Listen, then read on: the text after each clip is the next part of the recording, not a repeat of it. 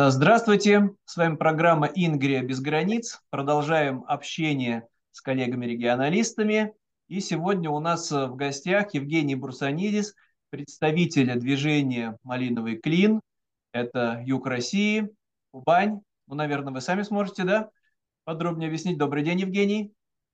Добрый, добрый день, доброго времени суток. Э, да, речь идет о Кубани. Во-вторых, э, речь идет не о юге России, речь идет об оккупированной территории с 1920 года, потому что территория современного, современного Краснодарского края, речь идет об э, районе частично Краснодарского края, и часть еще там была также и Ставропольского. Но мы, говоря о нашем проекте, в данном случае о проекте восстановления кубанской независимости, о проекте восстановления КНР, Сейчас э, как бы идет разговор с э, представителями движения «Свободная Черкесия», то есть есть как бы у них тоже два течения. Одно течение более радикальное, которое исходит из правила, не совпадающего ни с, ге... ни с геополитическими возможностями, реальностями, по принципу э, всех убью, один останусь, или всех выгоню, один останусь, там варианты разные бывают. И есть адекватная часть, которая, в принципе, вот в этом отношении готова к переговорам, с ними мы разговариваем. И вот, в принципе, разговор такой, что э, в названии будет также употреблено, естественно, и наименование Черкесия. И, в принципе, вот ведя с черкесами тоже такую работу, мы исходим из того, что не так важно, как это будет называться даже. Речь идет о восстановлении страны, о восстановлении независимости, поскольку оккупирована эта территория была дважды, первый раз в 1864 году как э, исторические черкесские земли, и в 1920 году как КНР, Кубанская Народная Республика, которая существовала в 1918-1920 годах, была представлена на международной мирной конференции э, в Париже в 1919 году, завершившей, к слову, Первую мировую войну и э, реоккупированная Россией э, в 1920 году. Я происхожу из города Сочи, где, кстати, работал в 1920 году главный печатный орган Кубанской Народной Республики, э, Кубанский вестник, газета. То есть вот сразу маленькая коррекция. То есть речь не идет ни о каком юге России, ничего российского, ничего московского, ничего московицкого там нет. Это все краденое. Краденое и то, что продолжают московиты воровать, у тех народов, которые проживают на этой территории. В первую очередь, продолжая красть у них перспективы, возможности, и в первую очередь возможности нормально жить и нормально сосуществовать с нормальными э, странами, с нормальным цивилизованным миром вот на этом нашем шарике кругом. Но я не хотел чем-то обидеть или умолить, называя юг России, это ну, географически надо было просто поправиться, да? Юг современной Российской Федерации, просто географически, это потому не, что... Это ни в коем случае не попытка, не знаю, обидеться с моей стороны или там как-то уязвить вас, не подумайте. Просто маленькая коррекция. Лучше сразу с самого начала вносить те нарративы, которые э, будут работать, и сразу же тех людей, которые смотрят нас, сразу ставить их в информационное поле этих нарративов и данного политического дискурса. Да у нас э, аналогичные, может быть, по-своему специфические проблемы, потому что мы объясняем, что вокруг Петербурга это Ингерманландия, неприятно даже произносить Ленинградская область, нелепое чуждое название, вокруг партийной клички одного людоеда, который, собственно, и создал это людоедское государство, представители которого большевики и погубили независимые автономные образования после краха Российской империи, соответственно. Но давайте тогда еще раз, вот если можно, краткий экскурс в то, что из себя представляло государственное образование до 2020 года, как самостоятельно. То есть это же получается не, с нуля, да, мы говорим о каком-то сепаратизме, а это возрождение независимого края, не монархии никакой, соответственно, да, а европейской страны. Расскажите тогда немного подробнее. Основные как раз-таки вот составные черты, из каких э, слагаемых образовалась в этническом плане э, Кубанская Народная Республика, это подчеркивает кубанский флаг, который, кстати, достался, флаг современной Кубани, э, он достался, между прочим, и, кстати, таким державникам местным, то есть местной вати, местным там э, таким активным, простите, выражусь, мастурбатором на идею имперства в любом ее виде, скажем так, московского, московицкого имперства. Очень не нравится, кстати, этот факт. Я сталкивался сам с такими моментами, что это флаг сепаратистов якобы. Так вот, как раз-таки флаг современного Краснодарского края, это и есть флаг КНР, где э, три полосы символизируют как раз-таки три основных составляющих, откуда, в принципе, это все и происходит. И в данном случае э, малыновая полоса, э, малыновая смуга, скажем так, которая является наиболее жирной, представляет собой кубанское украинство, в основном кубанское казачество, именно казаков-черноморцев, которые прибыли туда начиная с 1794 года, но также и другие волны украинского переселения, потому что это переселение, и почему я говорю именно об украинской составляющей, потому что если до середины 19 столетия э, исследования самого феномена э, постепенного заселения Кубани украинцами вот э, более или менее исследуется, то то, что происходило вплоть до 80-х годов 20-го столетия, не исследуется никак. Объясняю, что происходило. Происходило это совершенно как бы э, перманентно и в дальнейшем, до 80-х годов. В Сочи это было представлено, например, тем, что массово украинцы ехали при мэре города Вячеславе Воронкове, к примеру, э, до 80-х годов. И вот с материнской линии, потому что у меня, ну, мое происхождение, это разные корни, но в основном это понтийские греки, это украинцы. Две вот линии, как бы, которые, скажем так, меня сформировали как личность, скажем так, на основе нации, на основе культур которых я сформировался как личность. Культуры, ментальности и так далее. Вот, э, в окружении, в основном по материнской линии, это были главным образом выходцы или из Украины, или из Кубани, опять же, в основном тоже из кубанских районов, где доминировала украинская культура. Вот. Это, э, опять же, переселение, которое происходило вплоть до 80-х годов 20-го столетия, повторяю, очень многие из друзей семьи из окружения э, матери и родственников матери, это или выходцы из Украины, прибывшие в Сочи в тот период, или выходцы с центральной Кубани, э, большей частью. Вот. Другая линия, синяя линия обозначает как раз донское казачество, так называемых линейцев, которые тоже э, переселялись на Кубань. И зеленая полоса это как раз обозначение черкесов, то есть когда начинаются разговоры, что э, черкесов принижали, да, их принижала, их резала, их уничтожала нацелена совершенно Россия. Но э, этого не делала КНР. И никакого принижения в данном случае не было. Речь шла об э, одной из главных составляющих одной из государствообразующих наций э, Кубанской Народной Республики. То есть в этом отношении как бы радикальное крыло черкесов, которое очень сильно хочет, э, скажем так, э, э, добиться своей цели за счет как раз-таки принижения других народов и роли других народов на Кубани. Вот оно забывает... Вы же понимаете, и, да, простите, что перебью, но вот э, какие-то существующие противоречия, недоговоренности потенциально, это же все такой вот аргумент в пользу тех, кто за целую, неделимую, потому что вот иначе все вот непременно начнется кровавая вражда, как будто сейчас нету никакой безумной а вот теперь, кровавой а войны теперь... против Украины. Да, поэтому, а включите... если можно, да, объясните, что это не повод для того, чтобы а теперь... ждать да. резни. Теперь включите логику и подумайте, откуда растут ноги у вот этого радикального крыла черкесов. Кому выгодно вносить этот раздор?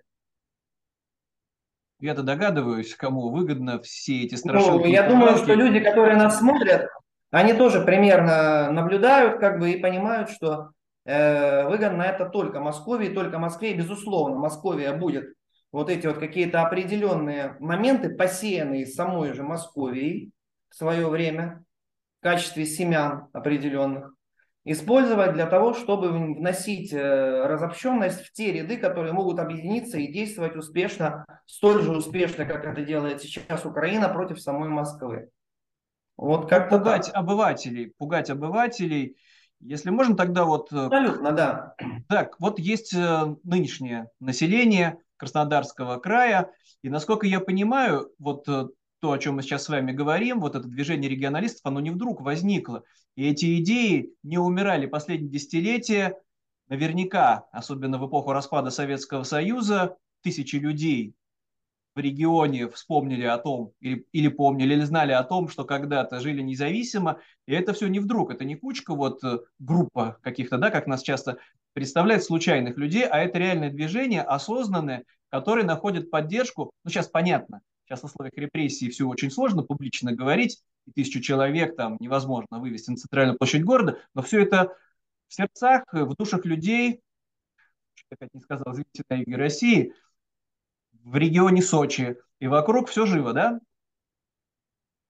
Ну вот смотрите, насчет э, того, как это все стало примерно возрождаться, давайте обратим внимание на то, что, увы, стоит отметить, что Кубань, и тут не нужно строить иллюзий, это такой наиболее ватифицированный, один из очень ватифицированных, скажем так, э, регионов, очень, э, скажем так, регион, который отравлен вот этим имперским московитским сознанием, и э, за счет э, длительного периода русификации, кстати, как э, кубанских казаков, как местных украинцев, переселившихся на Кубань, допустим, из разных волн переселения, так в том числе и местных черкесов, существует определенный кризис. Ну, за черкесов я не говорю в данном случае, потому что тут все-таки определенные отличия, они настолько как бы существенны, что их преодолеть на грани слияния, скажем так, с московитами невозможно. На грани, например, слияния с московитским государством, то есть загаживанием людям мозгов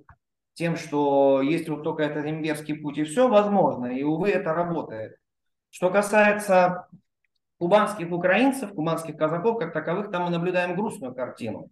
Почему? Потому что, э, в принципе, репрессии против Кубанской Народной Республики, они начались еще в бытность существования самой Кубанской Народной Республики, это и убийство Миколы Рябовола э, летом 1919 года в Ростове-на-Дону в спину на переговорах с представителями Деникинского правительства.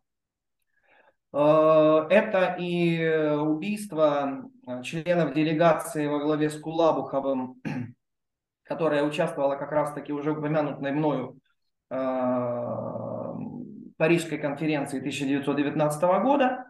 И э, целая серия репрессий впоследствии. Раскулачивание, расказачивание, э, геноцид в виде голодомора, унесшие жизни примерно на Кубани около 700 тысяч человек по самым приблизительным подсчетам.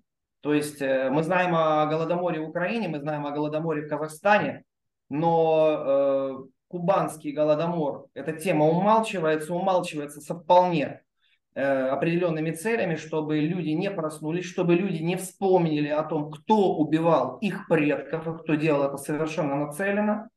И, к примеру, в, 1900, э, простите, в 2010 году э, вышел на экраны фильм Андрея И, режиссера «Кубанский излом» о событиях кубанского голодомора.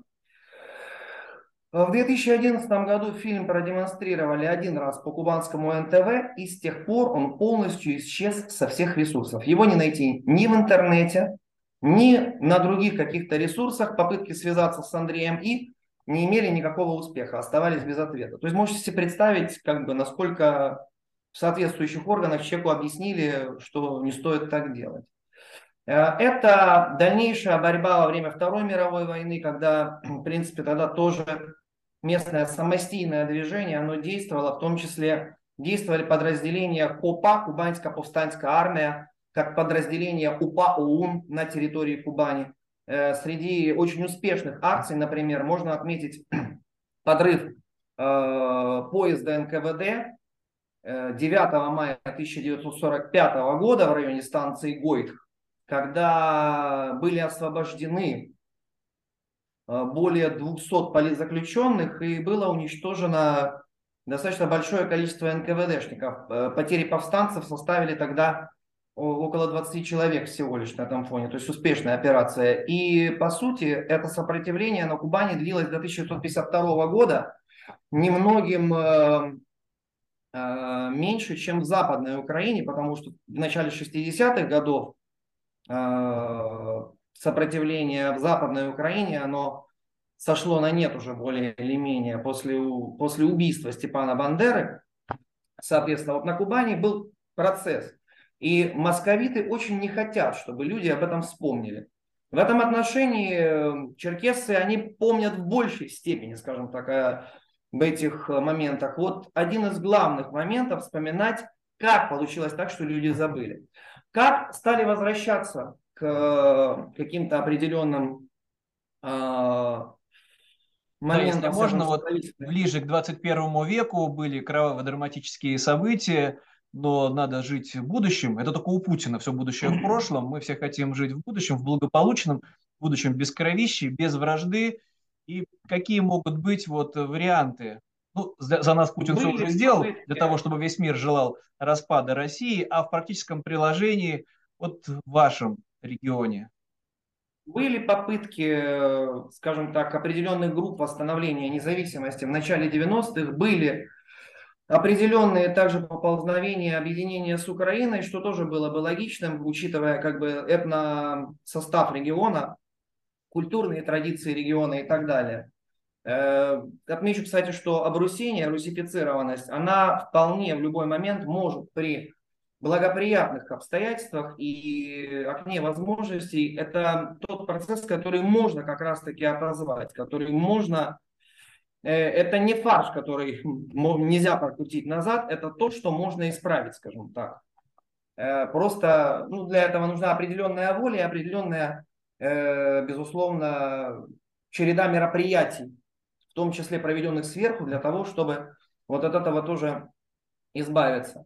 Так вот, в течение 90-х годов были определенные попытки Э, в основном на территории центральной Кубани, не говоря о том, что эта тема, конечно же, обсуждалась, обсуждалась практически, как вот я говорю, довольно часто на каждой кухне Сочи. И стоит отметить, что каждый из глав Кубани, будь то, например, или коммунист, э,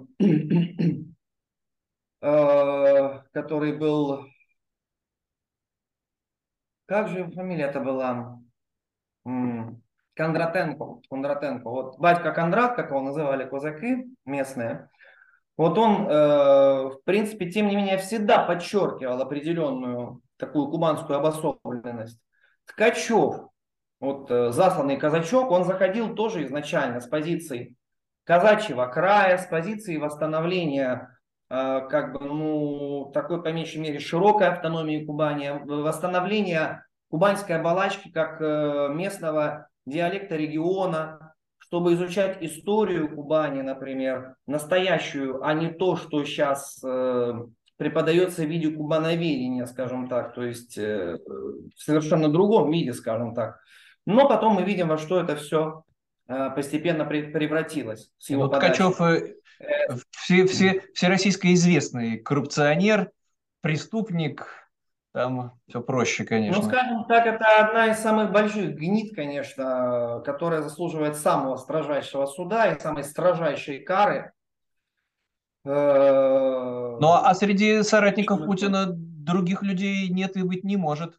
Только преступники, негодяи, коррупционеры, кровопийцы, людоеды. Ну, как еще может быть? Ну, вот это, ну, вот эта сволочь, она, надеюсь, будет гореть э, в аду где-нибудь поглубже и погорячее. Вот. И надеюсь, что все-таки э, не уйдет и от прижизненного наказания. Ну ладно, это все лирика. В 21 век, э, волна, в европейский прогрессивный 21 волна, век, да. да. Вот как раз таки сейчас давайте уже перейдем к 21 веку. Э, следующая волна э, движение за восстановление независимости приходится на период после 2014 года. Это попытка э, нескольких активистов в Краснодаре созвать марш за федерализацию Кубани. 2014 год. Э, притом как бы, когда говорят, что это было инициировано украинцами, ну, то есть пытаются, как правило, спихнуть, что это не исходило изнутри, это исходило абсолютно изнутри. Просто часть местных активистов в данном случае, она э, фактически по большому счету исходила из простого такого правила. Если Россия считает себя вправе перекраивать территорию чужой страны, потому что 2014 год это аннексия Крыма, это начало вторжения России на Донбасс, пока как бы так называемого гибридного, хотя я не понимаю, чего гибридного, когда э, все это дело осуществляли вполне известные всем российские засланцы, э, российские офицеры, которые относились непосредственно э, к этому государству. Э, то есть, по сути, можно сказать, что война стартовала тогда. Просто масштабное вторжение началось 24 февраля. Война, агрессия со стороны России против Украины стартовала именно тогда. Э, часть местных активистов, скажем так, она исходила из простого правила. Если, в принципе, Россия считает себя вправе как-то обсуждать и как-то перекраивать границы другой страны, то что мешает в таком случае э, местным активистам точно так же абсолютно смотреть на территории границы Российской Федерации? Это ведь вполне, в общем-то, себе логично. Но э, инициатива эта была задушена, она была задушена сверху. Кому-то из активистов пришлось бежать, кому-то кто-то получил сроки впоследствии в дальнейшем. Э, и уже впоследствии, буквально на протяжении 2014-2015 года начинают появляться в основном в интернете группы за освобождение Кубани. В том числе одна из таких групп, сейчас я уже иду непосредственно к истории Малинового клина, появилась э, созданная в городе Сочи Михаилом Каляминым. Я в этот момент уже пребывал в Греции и просто обнаружил эту группу. Михаил Калямин человек на самом деле. Почему на самом деле, исходя из этого, мы настаиваем на равенстве всех народов? То есть э, э, ценность и полноценность гражданина должна исходить из отношения этого гражданина к истории, к традициям, историческому пути, языку, культуре данного государства, данной державы, а не из его происхождения. Потому что Калямин, например, он прибыл из Индии, он прибыл из Санкт-Петербурга, но уже долгое время жил в Сочи. Но он гораздо больше, я считаю, самостийник, чем масса вот тех вот манкуртов, которые сейчас удобряют собой из кубанских казаков, увы, э, удобряют собой земли Украины под Бахмутом и под другими украинскими городами. То есть это не запродавец, это вот именно самостийник, который начал э, этот, э, это движение. То, откуда как раз таки произрос впоследствии малы, Малыновый клин. Э, сейчас, к сожалению, степени... нет живых. Сейчас можно я закончу Хорошо, да, на эту тему? К сожалению, человека нет в живых, потому что началось его преследование, он достаточно открыто высказывался за отделение Краснодарского края, за самостийный путь за отделение от Москвы. И с э, ноября 2014, 2020 прошу прощения, года его начали преследовать российские власти и фактически довели его до смерти. Он умер в августе прошлого года. Мы потеряли его. То есть у нас есть в наших э, э рядах, в наших рядах вот есть уже вполне осязаемые потери, то есть люди, которые отдали свою жизнь за это дело. Потом было следующее. Потом уже с 2019 года объединились мы с метро Дуровских и вместе стали развивать, продвигать этот проект. То есть дальше уже последовал... Э, в принципе, мы и до войны участвовали в ряде резонансных акций, потому что, ну, например, такую достаточно одиозную фигуру российской пропаганды, как э, Александр Малькевич, сильно бомбануло наличие нашего проекта. Кто хочет, может найти по ссылке, что Малькевич написал о проекте «Малыновый клин Independent Кубань». Э, сейчас, в данном случае, для нас... Хорошо это... знакомый мне персонаж, он из Петербурга. Даже когда-то в 90-е годы некоторое время мы с ним работали в одной редакции, но ничего общего у меня с этим негодяем и Я тоже преступником нет, конечно. негодяем работали. Я вам искренне сочувствую что вы с ним работали. И вообще, Это было четверть века близко. назад. Он умело притворялся молодым начинающим журналистом. К сожалению, то, что произошло, мы уже пересекались, не общались. Но я его знаю. Ну, да. это бренд. Очень, очень многие из них э, строили из себя прогрессивных, молодых и начинающих. Даже тот же Соловьев. Потому что помните его выступление, например, когда арестовали Гусинского весной э, или летом 2000 э, года, сейчас вот не припомню. И там, в принципе, он тулил вполне себе такие либеральные, вполне такие западнические э, нарративы. Ну, видите... Пропагандисты, да, печально участь, над ними должен быть отдельный суд. Да. Если да, можно, тогда мы, мы подходим к концу. Вот э, про негодяев, про преступников, про кровищу, про печальные страницы все знакомо.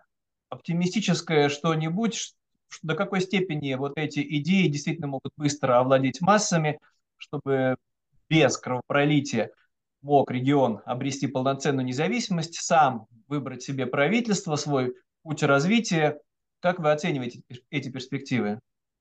Во-первых, во-первых, любым самостийникам, будь то Ингрия, будь то Карелия, будь то э, Татарстан, будь то кто угодно, сразу же э, с того момента, когда вы говорите без крови, можно вот так вот взять и вот такой вот хи, хи, то есть хи по-гречески в данном случае я говорю, то есть буква хи, ставить на своих самостийных устремлениях.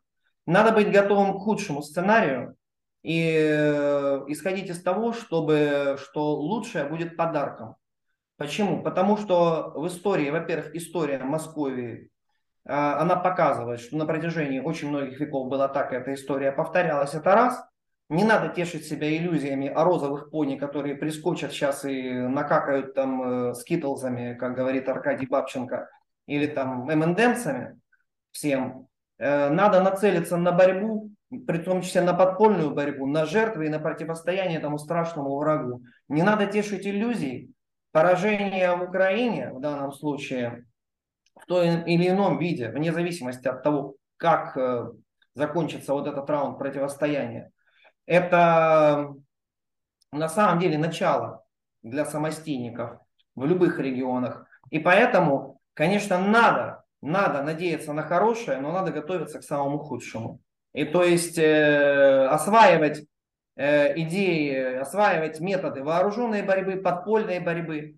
Э, у кого как бы достаточно большие яйца для этого проходить э, службу, возможно, том же батальоне Азов, при котором сейчас э, полку Азов, прошу прощения, где формируются соответствующие формирования, будь то Легион Свободной России, будь то сейчас другие формирования, которые образуются в легионах, э, учиться обращаться с оружием, учиться методом вооруженной борьбы против этого монстра, против этого чудовища. Ну, Безусловно, давайте, это не... Давайте, просто время заканчивается.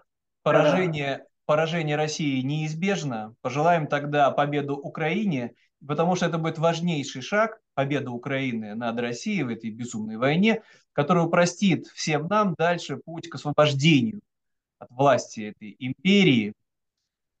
Еще раз напомню, с нами был Евгений Бурсанидис, представитель Кубани, Кубань-Черкесии, и буду рад встретиться с вами еще раз, чтобы мы могли обсудить пути спасения нас всех от власти да, этого монстра. Да, большое спасибо. До свидания. Спасибо большое, было очень приятно.